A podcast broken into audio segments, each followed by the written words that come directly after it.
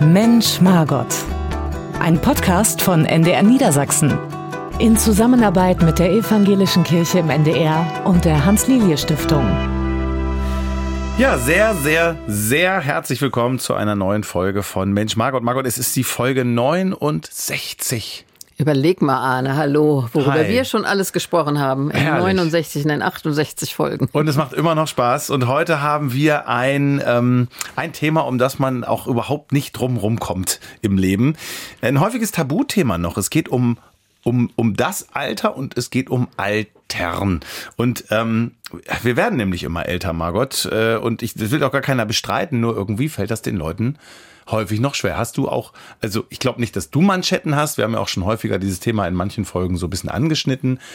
Aber dass so, dass Leute damit immer noch irgendwie so ein Problem haben. Siehst, spürst du das auch? Naja, das? klar, aber ich meine, wir sind eine Gesellschaft, die ganz stark auf Jugend fixiert ist. Ja, alle wollen irgendwie ewig faltenfrei bleiben und äh, ähm, sportlich und voller Energie. Und natürlich, wenn du älter wirst, äh, nehmen bestimmte Kräfte ab. Das ist einfach so und Das fällt vielen schwer und natürlich müssen wir mal sagen, es gibt zwei verschiedene Seiten noch. Das eine ist das Altwerden in der Zeit, in der du selbstständig bist, in der du auch noch im Kopf agil bist und äh, körperlich äh, recht agil und dann natürlich das Altsein äh, in Pflegeeinrichtungen, in denen du dann ganz und gar auf andere angewiesen bist oder auch bei häuslicher Pflege ich finde, das muss man schon nochmal unterscheiden. Das ist dann ein ganz anderes Stadium von Altsein und davor fürchten sich ja auch viele, dass sie sagen, ich bin dann völlig abhängig ans Bett gefesselt äh, und manchmal auch in Einrichtungen, in denen es die Pflegekräfte auch nicht schaffen, sich wirklich ganz intensiv um Einzelne zu kümmern. Ja, da sind wir auch schon irgendwie beim Thema, was ist denn überhaupt alt oder altern und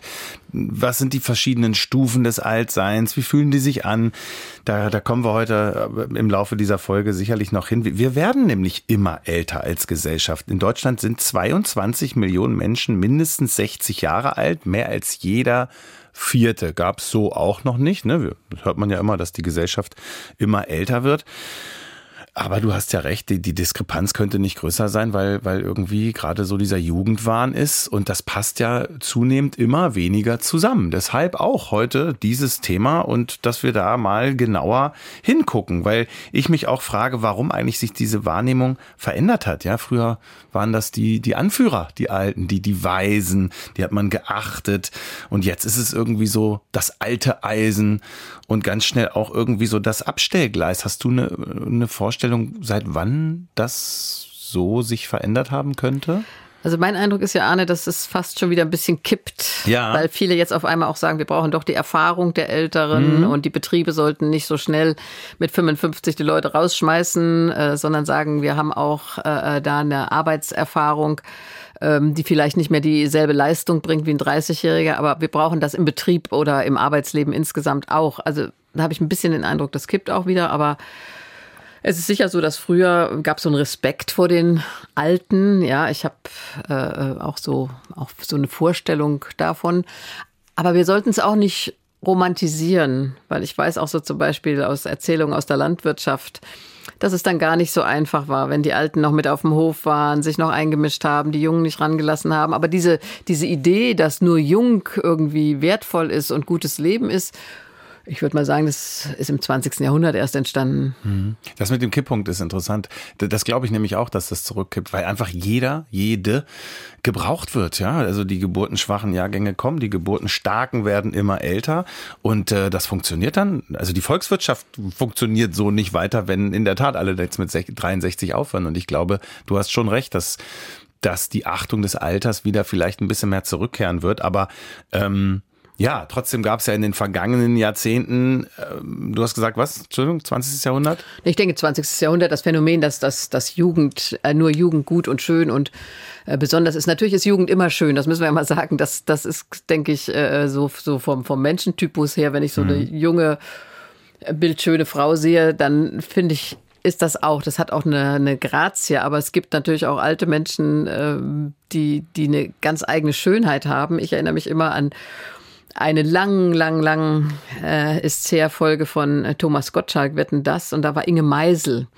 Und auf dem Sofa saßen erst, das eine war Jenny Elvers und das andere war noch so eine ganz junge, langbeinige, langhaarige Frau. Und dann kommt die kleine Inge Meisel da rein, äh, äh, ähm, gestapst auf kleinen Pumps, hatte so ein schwarzes Kostümchen an, weiß ich noch ganz genau, so ein kleines Hütchen mit so einem kleinen Netz dran setzte sich auf das Sofa, äh, packte sich unter die Brust und sagte, bei mir ist noch alles echt. und das, die war mit Falten durchzogen, das ganze Gesicht. Und die hatte aber so eine Attraktivität, ja. ja dass jeder gelächelt hat, gesagt, ja. was ist das für eine tolle Frau. Ich weiß, dass viele, mir haben manche äh, ähm, äh, äh, Maskenbildnerinnen erzählt, dass Inge Meisel also ganz schön bissig sein konnte. Mhm.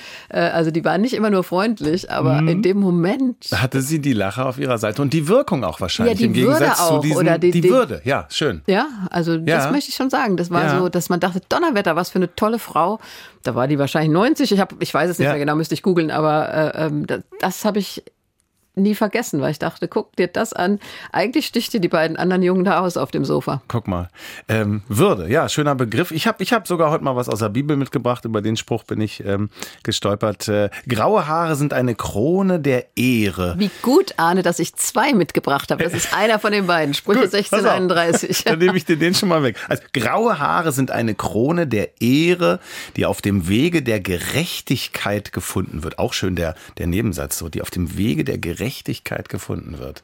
Also graue Haare sind ein ein, eine Auszeichnung, ja. Also, ne, da wollte ich hin, hin, hin, dass das eben früher oder bei den Indianern oder so, dass man sich das so romantisiert und denkt, da hatte das einen richtigen Stellenwert, bevor es dann irgendwie so einen Hänger gab in, im 20. Jahrhundert, wie du gesagt hast, mit diesem Jugendwahn. Naja, gut, aber dann musst du auch überlegen, wie alt sind die Leute denn früher geworden, ja. Also hm. im Mittelalter, äh, äh, ich habe mal irgendwo gelesen, dass die Frauen eine Lebenserwartung von 26 hatten, ja. Die hatten ja dann schon mehrere Geburten hinter sich. Äh, ähm, also wie alt sind Menschen geworden und wenn sie dann so alt geworden sind, dass sie tatsächlich graue Haare bekommen haben in früheren Zeiten, mhm. dann war es wahrscheinlich auch eine besondere Würde. Ich habe nochmal überlegt, für mich auch, um die Frage zu beantworten, seit, seit wann hatten, ja, haben die Alten so ein bisschen an Geltung verloren. Ich hatte fast überlegt, vielleicht seit man sie aus dem Blickwinkel verloren hat, insofern, als dass sie nicht mehr unter einem Dach lebten und gebraucht wurden, sondern hart ausgedrückt seit ältere Menschen auch häufiger mal abgeschoben werden. Die Jungen haben ihr Leben mit ihren Familien und wuseln rum und haben Stress und die Älteren gehen in ein Seniorenwohnheim, in ein Altenheim, was es da alles so gibt, dass ich fast so dachte, vielleicht hat das auch dazu beigetragen, diese Trennung. Das ist sicher ein Teil und ich denke, als Familien in mehreren Generationen zusammengelebt haben, war viel auch Gutes dabei. Also äh, gerade bei der Kindererziehung beispielsweise eine große Entlastung oft. Aber es gab auch viele Konflikte, habe ich ja vorhin schon angedeutet, mhm. und zwar nicht nur in der Landwirtschaft. Ja. Also äh, die Belastung und die Einmischung. Und äh, ähm, ich finde auch, das hat auch Vorteile. Auch wenn du älter bist wie ich jetzt, ja. Wenn ich bei meinen Kindern bin, ist das alles wunderschön. Aber manchmal bin ich dann auch ganz froh, wenn ich dann abends wieder ganz in Ruhe in meiner Wohnung bin und habe ein bisschen Abstand. Ja. Also das hat alles Vor- und Nachteile. Natürlich ist die Einsamkeit bei vielen Alten groß, das muss man sagen, äh, ähm, weil sie sich dann abgeschoben fühlen auch und oft wohnen die Kinder ja auch gar nicht in derselben Stadt, im selben Dorf, sondern weit weg. Also dann gibt's auch oft doch ja Alterseinsamkeit, die ziemlich bitter sein kann.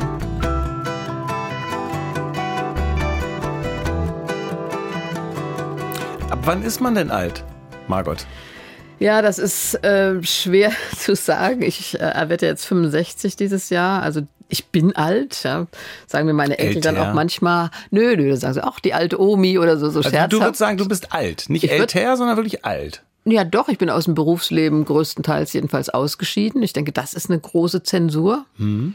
Also Abschied aus dem Berufsleben ähm, ist für viele doch ein Bruch. Und wenn wir da kurz für Zeit haben, jetzt in deinem, du denkst ja immer so einen Ablauf, aber die Klammer möchte ich mal aufmachen. Ja. Das finde ich zum Beispiel ist in unserem System ein großer Fehler, dass wir äh, sagen, du arbeitest jetzt 100 Prozent. Also ich hätte für die volle Rente 100 Prozent bis zu meinem 66. Geburtstag arbeiten müssen und dann plumps, dann sollst du auf Null gehen. Mhm. Und ich finde, da brauchen wir auch ganz andere Modelle zum Ausscheiden aus dem Beruf. Vielleicht von einer Fünf-Tage-Woche auf vier, drei, zwei oder von 40 Stunden auf 30, auf 20, auf 10. Also, dass du langsam in diese andere Phase kommst. Frauen fällt das erwiesenermaßen ja wesentlich leichter, weil sie viel mehr Sozialkontakte, Aufgaben in Haushalt, Familie und so haben. Mhm. Für viele Männer ist das eine echte Lebenskrise wenn ihnen dann die Hand geschüttelt wird und der Blumenstrauß und auf Wiedersehen, Herr Müller, äh, mhm. und auf einmal ist nichts mehr. Ja, Papa Ante Portas ja, ja. hat das ja sehr lustig aufgegriffen. Also ich denke, Beru Ausscheiden aus dem Berufsleben mhm. ist, ein, ist ein Faktor. Und natürlich, ähm, dass du merkst, du hast nicht mehr diese Kraft. Also manche Sachen schaffst du nicht mehr. Ich kann immer noch joggen.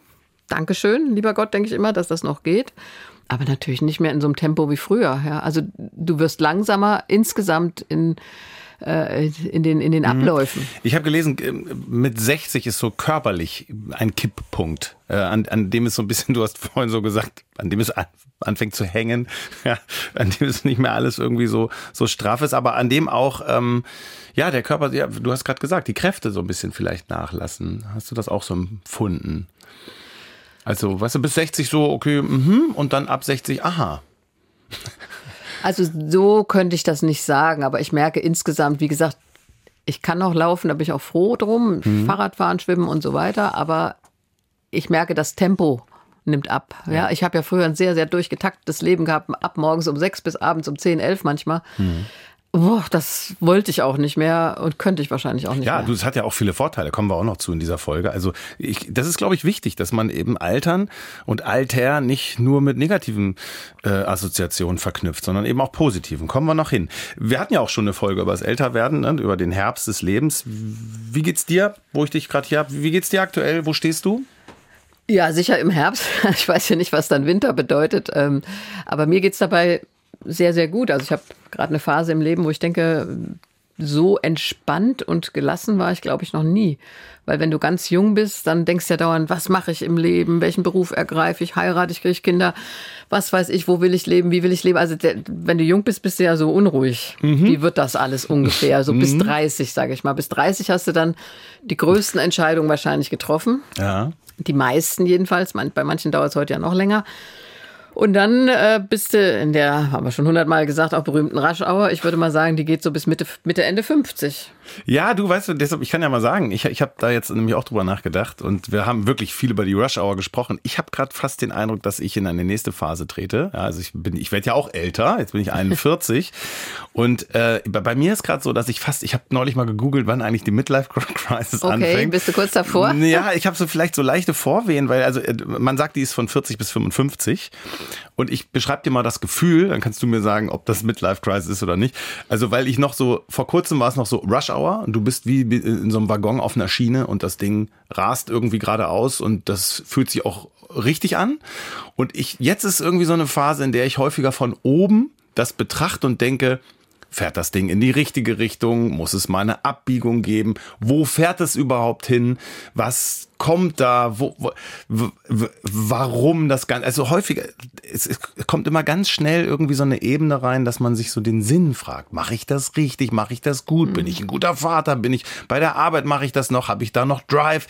Äh, also bei mir ist gerade in der Tat, es findet so ein leichter Wandel statt und ähm, ich, ich, ja, man, ich, ich, ich frage mich viel mehr. Ich hinterfrage viel ja, ich mehr denke, als das, noch vor kurzem. Das ist schon Symptome, sind schon Symptome der Midlife Crisis. Und Crisis muss ja, also Krise muss ja nicht heißen, dass es schlimm ist.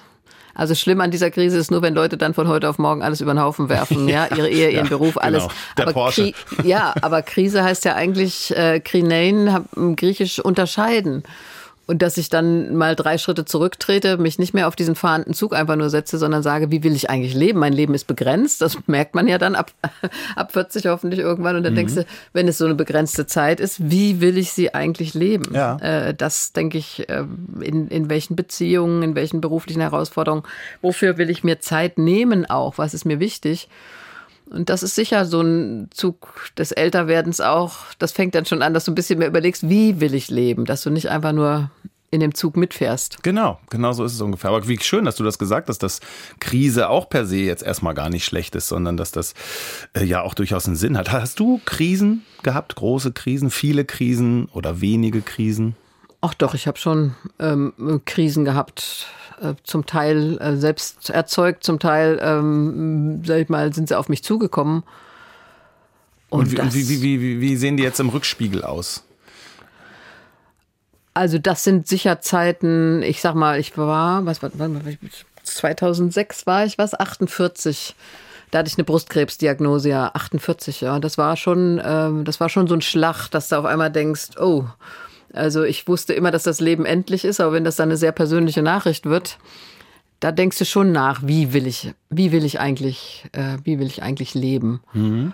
Und im Grunde hat mich das auch geärgert ein Stück, weil ich hatte natürlich auch viele Menschen beerdigt und ich habe gedacht, ich brauche eigentlich keine Krebsdiagnose, dass mir das klar ist. Und das würde ich auch jedem anderen sagen. Man muss nicht eine Krebsdiagnose haben, um über die Endlichkeit des Lebens und wie will ich leben äh, nachzudenken. Und das ist, ähm, das ist sicher so ein Einschnitt äh, für mich gewesen. Dann natürlich die Ehescheidung, das ist ähm, finde ich schon für, für jeden Menschen. Soll keiner mir so tun und wir bleiben ewig Freunde und alles war ganz easy. Das ist immer ein massiver Einschnitt und wo du auch überlegen musst, wie machen wir das, dass es gut geht für die Kinder und äh, für das ganze Umfeld und so weiter. Mhm. Das ist sicher eine Krise. Ja, und mein Rücktritt, da haben wir schon mal drüber gesprochen, das müssen wir jetzt nicht ausführen, aber ja. klar war das auch eine Krise. Würdest du so sagen, es gab auch Phasen in deinem Leben, die, also es muss nicht immer alles Spaß machen, aber die wirklich auch echt keinen Spaß gemacht haben, die wirklich blöd waren, die man im Nachgang auch sich hätte schenken können? Oder sagst du auch, nee, war auch alles, hat schon alles irgendwie Sinn gemacht, ergibt alles einen roten Faden? Doch, es ergibt am Ende, für mich, für mich ergibt es am Ende einen roten Faden. Es, mhm. es gab auch Phasen, wo ich sagen muss, oh, äh, muss ich nicht nochmal hin zurück. Und das ist ja auch, weißt du, so eine Altersgelassenheit, dass du sagen kannst, das war mein Leben mit den Abzweigungen, die es genommen hat. Das, es gab wirklich tolle Phasen, die ganz großartig waren. Es gab schwierige Phasen, äh, aber am Ende ist es gut, so ist mein Leben. Also der Josef in der biblischen Geschichte, der blickt ja dann zurück und sagt, ihr gedachtet mein Leben böse zu machen, Gott aber gedachte es gut zu machen. Und ich kann so zurückblicken und sagen, war ein gutes Leben und weißt du, ich kann mir auch nicht vorstellen, noch volle 30 Jahre zu leben oder so. Das kann ich mir gar nicht vorstellen. Ach, das ist ja auch interessant. Weil das wäre ja wahnsinnig lang auch. Ja, wirklich, ja? So, ja, so kann das, ich mir ja? nicht vorstellen. Weil ich immer so denke, okay, Hälfte ist rum und, und ich denke so, okay, die erste Hälfte hat mir ganz gut gefallen und noch eine Hälfte habe ich noch und, äh, und denk so langsam schon, okay, reicht mir die andere Hälfte noch und du würdest wirklich sagen, noch 30 wäre ein bisschen lang. Wie, wie, wie, viel, wie viel würdest du denn Ich meine, da müsste mich mit 70 nochmal fragen oder mit ich. 75. Äh, ich weiß nicht, aber im Moment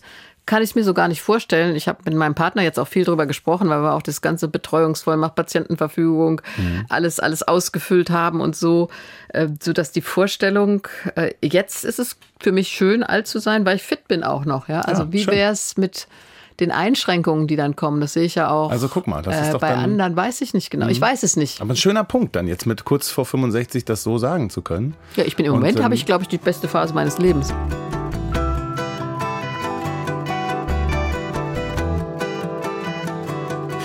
Du hast jetzt schon viel von dir verraten, ich auch ein bisschen von mir. Wir haben uns im Vorfeld äh, alle einen Text von Harald Martenstein durchgelesen, Kolumnist der Zeit, der uns alle bewegt hat, der 70 geworden ist und aus dem Anlass auch mal über das Alter philosophieren sollte. Und der sagte, ach na ja, solange ich aufpasse und nicht versehentlich in den Spiegel schaue, fühle ich mich eigentlich noch genauso wie mit 40.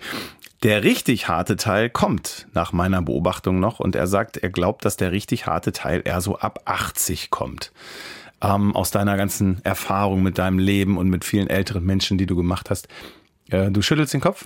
Naja, weil es so verschieden ist, weißt mhm. du? Also es ist, äh, es ist nicht alles Altern gleich. Äh, ähm, also einer meiner Onkel, der wird jetzt am 16. April 90 ähm, und hat eingeladen, er will ein Fest feiern. Sein Zwillingsbruder ist letztes Jahr gestorben. Das war für ihn ganz tragisch, aber ich habe den Zwillingsbruder vorher noch besucht, also mit 89.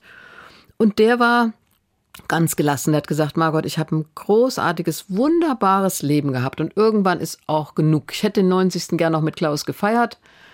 Geht nun nicht, aber ich kann gehen. Das war jetzt für den Zwillingsbruder eineige Zwillinge. Ne? Das, das war für den ganz schwer. Aber jetzt haben wir miteinander telefoniert und er hat gesagt, ich will doch feiern und ich glaube, das wäre auch in Peters Sinn, dass wir feiern. Ich habe gesagt, klar, dann feiern wir und ich komme. Der wird ein großes Fest feiern. Mhm. Äh, äh und der ist geistig völlig da und äh, jetzt ist gerade die Tante ähm, vom Freund einer meiner Töchter, die ist 96 geworden ähm, und die ist fit. Ja, die hat sich ein neues Laptop bestellt online, also per Telefon. okay. Und dann musste sie ihr Geburtsdatum durchgeben und hat er gesagt, Sie machen hier Witze, Sie können doch. Hat sie gesagt, ich bin 95 Jahre alt, ich werde doch ein MacBook bestellen können. Ja, also die gibt es. Ja. Auch du und deine schönen Anekdoten. Ja, aber das ist doch toll, die gibt es. Ja. Aber dann gibt es natürlich die anderen. Ja, ja. ich besuche ja auch Alteneinrichtungen wo Menschen dann wirklich sagen, eigentlich will ich nicht mehr. Und ich liege hier den ganzen Tag und der Tag ist lang und mhm. die, ich habe keine Verwandten, die mich besuchen. Also da gibt's auch Alterselend. Und deshalb will ich sagen, wir können nicht einfach über das Alter ja. reden. Alter ist sehr, sehr verschieden. wenn Menschen Schmerzen haben, wenn sie sich kaum noch bewegen können. Guter Punkt. Ja. Altern ist wirklich äußerst unterschiedlich. Aber wir wollen ja die verschiedenen Punkte ansprechen. Ich hatte es eben schon auch angekündigt, was Positives. Da sind wir beim ähm, Harald Martenstein wieder, der sagt, also das, was das Alter vor allem schenkt, ist Freiheit. Und er sagt, es das heißt oft, man muss mit 70 nichts mehr werden und nichts mehr beweisen. Da sagt er, das ist völliger Quatsch. Man kann nichts mehr werden und nichts mehr beweisen. So herum ist es richtig, aber es läuft aufs Gleiche hinaus.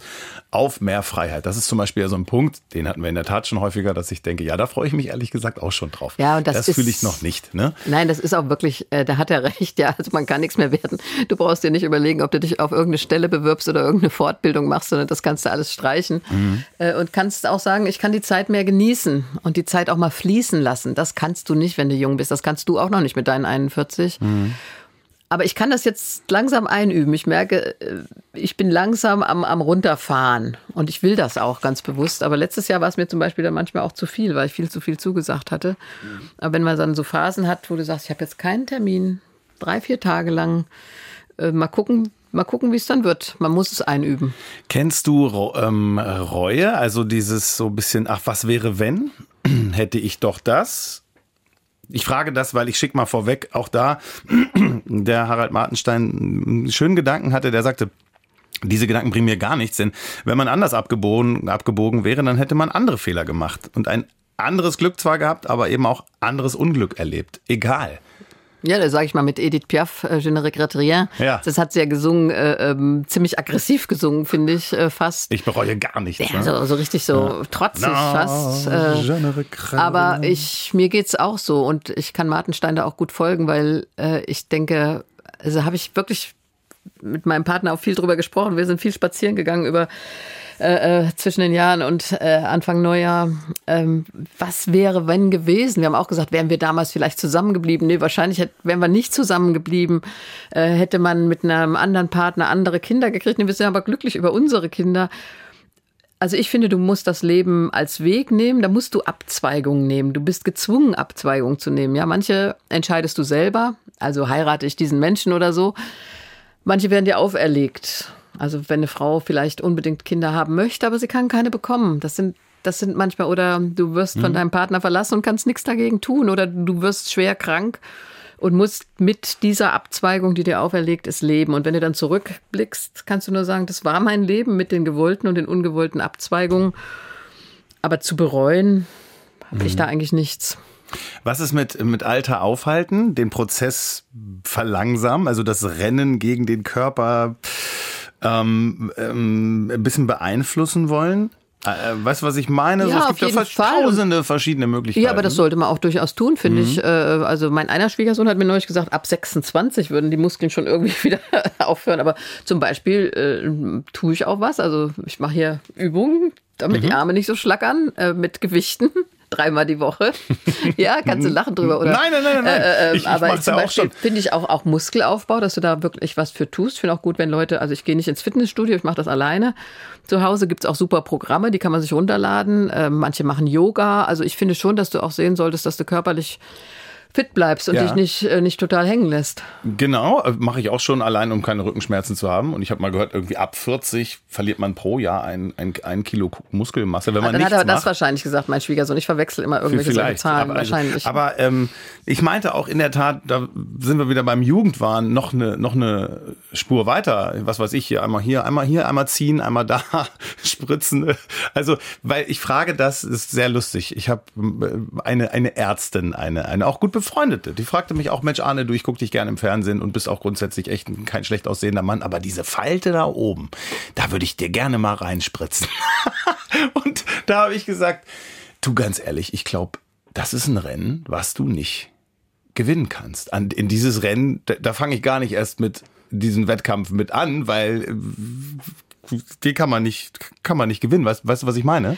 Ja, du kannst dich nicht ununterbrochen liften lassen, aber mhm. ich sag mhm. mal, grundsätzlich, grundsätzlich habe ich dafür Verständnis, äh, wenn jemand sagt, also das, das, möcht, das möchte ich nicht, mhm. dass ich da solche Hängebacken habe äh, äh, oder so, oder, oder da stört mich was, oder ich weiß zum Beispiel, dass viele ja auch, wenn, weißt du, das siehst du, warte mal 20 Jahre, ja. äh, wenn, wenn das Lied anfängt, bei Klaus Kleber habe ich das immer gedacht, ja, mhm. da habe ich immer gedacht, Mensch, der, das eine Auge kriegt er gar nicht mehr auf, richtig, und das ist, das, das könnte mhm. der ruhig machen, finde ich. Und das ist eigentlich so, so, ein kleiner Eingriff, meinst das du? Das ist ein kleiner mhm, Eingriff, okay. das könnte er ruhig machen, dann Gut. sind die Augen wieder frischer. Also ich würde das ich nicht so nicht verurteilen.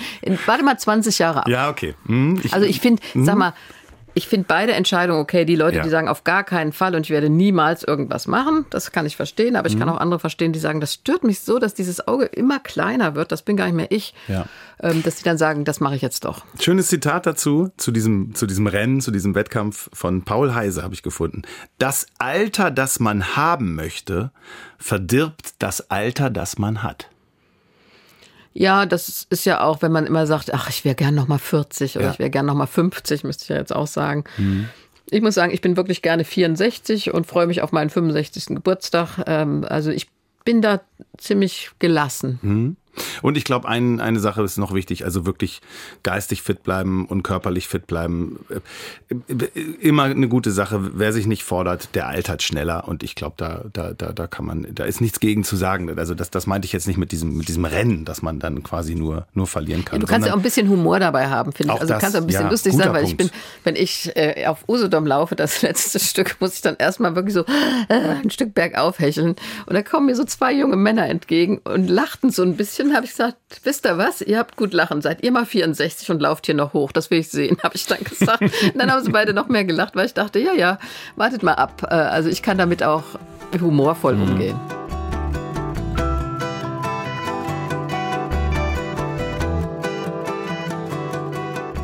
Wir, wir kommen auch überhaupt nicht an dem Thema Tod auch vorbei, Margot, wenn wir über das Alter reden und über das Altern. In einem anderen Podcast ähm, habe ich mal das Zitat äh, genannt, also irgendwie der Tod an sich ist schön, in Anführungszeichen, aber Sterben ist Mist.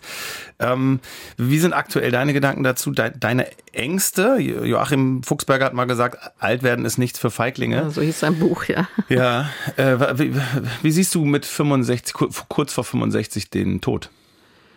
Also ich sag mal, auch vom, vom Sterben selbst, vom Tod habe ich echt keine Angst, weil ich habe nun auch Menschen sterben sehen, die ganz in Ruhe äh, gegangen sind, wirklich bewusst ähm, auch gegangen sind. Natürlich ist die Frage vorher, wie stark werde ich ein Pflegefall? Ja, also ähm, bist du noch zu Hause und kannst noch so ein bisschen dich selbst versorgen und es kommt Pflegestufe 2 jemand zu dir? Ähm, oder bist du so ein Pflegefall, dass du dich gar nicht mehr selber versorgen kannst. Und am schwierigsten ist natürlich mit Demenz. Dann kannst du auch nicht mehr zu Hause bleiben, sondern dann musst du tatsächlich in eine, in eine Einrichtung gehen. Also da habe ich auch nicht so unbedingt Lust drauf, sage ich mal, aber wenn es soweit wäre, musste damit umgehen. Mhm. Äh, aber der Tod, sage ich mal, der Tod ist für mich ähm, eigentlich auch gut, weil es gibt ja jetzt solche Spekulationen über ewiges Leben und dann kannst du dein Hirn in irgendeine Cloud setzen und mhm. äh, Forschung da im Silicon Valley, was ich gelesen habe.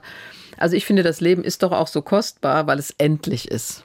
Wie gesagt, ich möchte nicht 160 werden. Also kannst du dir das vorstellen, was soll das? Also wofür? Und also das ich, Leben ich glaub, ist begrenzt. Dann, dann dehnt sich das auch wie ein Kaugummi. Und der Gedanke, den, den habe ich auch häufig, den du gerade gesagt hast. Wenn es unendlich wäre, hat es keine Bedeutung mehr.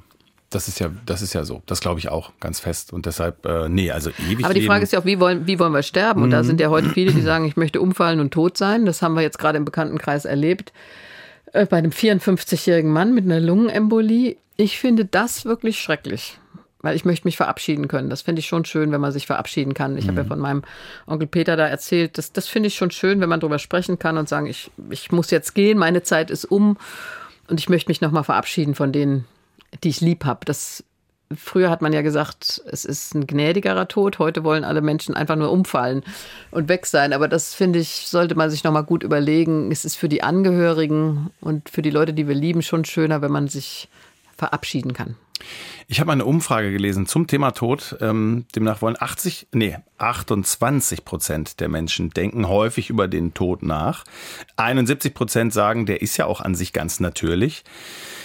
30 Prozent der Menschen sagen, die Seele des Menschen ist unsterblich. Finde ich auch einen interessanten Gedanken, weil das geht ja so ein bisschen dahin, okay, was, was ist denn danach? Was, was, was, was passiert denn dann? Und, und 22 Prozent haben manchmal Angst vor dem Tod. Das kann ich auch total nachvollziehen. Finde ich auch eine normale Zahl. Ähm, worauf wollte ich denn gerade hinaus? Ähm, genau, ob, ob du häufig über den Tod nachdenkst. Na, ich denke, nicht häufig drüber nach, aber es ist ein Gesprächsthema und das finde ich auch wichtig.